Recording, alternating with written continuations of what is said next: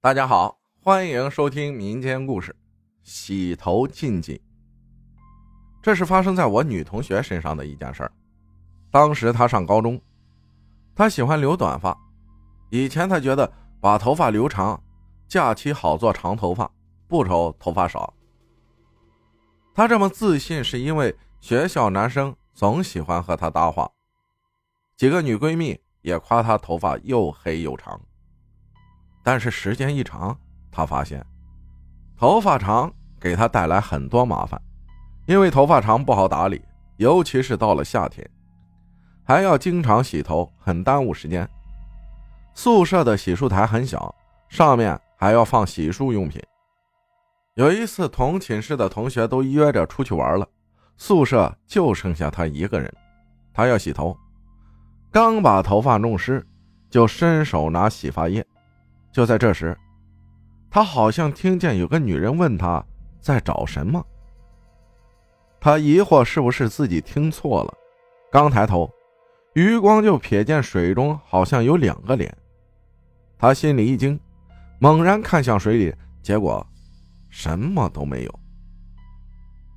快洗完的时候，他听见有人在窃笑，吓得他把头发胡乱拨到一旁。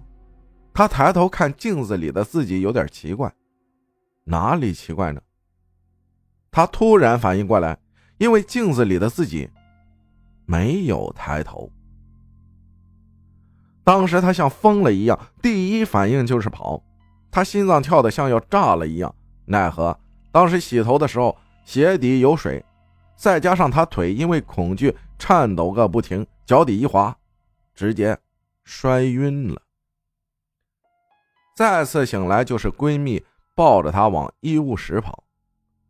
虽然刚才发生的事儿还历历在目，但舍友的关心让她感觉好受了一点。后来就当是精神紧张眼花了，但之后的日子。他被一个噩梦困扰着，梦中有个女人一边笑一边拽他头发。俗话说得好，不怕鬼哭，就怕鬼笑，这是索命鬼。他吓得蹬了一脚，直接从梦中惊醒。时间一长，他的头发就变得又黄又皱，精神也不是很好。他受不了了。给他妈妈打了个电话，他妈妈让他回家周末去姥姥家。晚上，他姥姥说他有办法。一个瓷器里煮了一锅鸡血，准备一张县里纸扎铺里求来的符，还有邻居家借的带镜子的梳妆台，让他不要害怕。时间一到，就让他站在镜子前面洗头。他觉得奇怪。但还是照做了。他知道要发生什么，但是他没有办法。这种感觉很是煎熬。在快洗完的时候，他感觉头被什么压了一下，好像是手。他赶紧问道：“姥姥，是你吗？”接着，姥姥的声音在耳边响起，说：“来了。”直接贴上符，把血泼到镜子上。镜面在接触到鸡血的一瞬间，直接碎了。他顿时感觉脖颈的压力没有了。姥姥说：“没事了。”给他喝了一碗姜汤。第二天就带他把头发剪了，说：“已经接触到了，那就剪掉。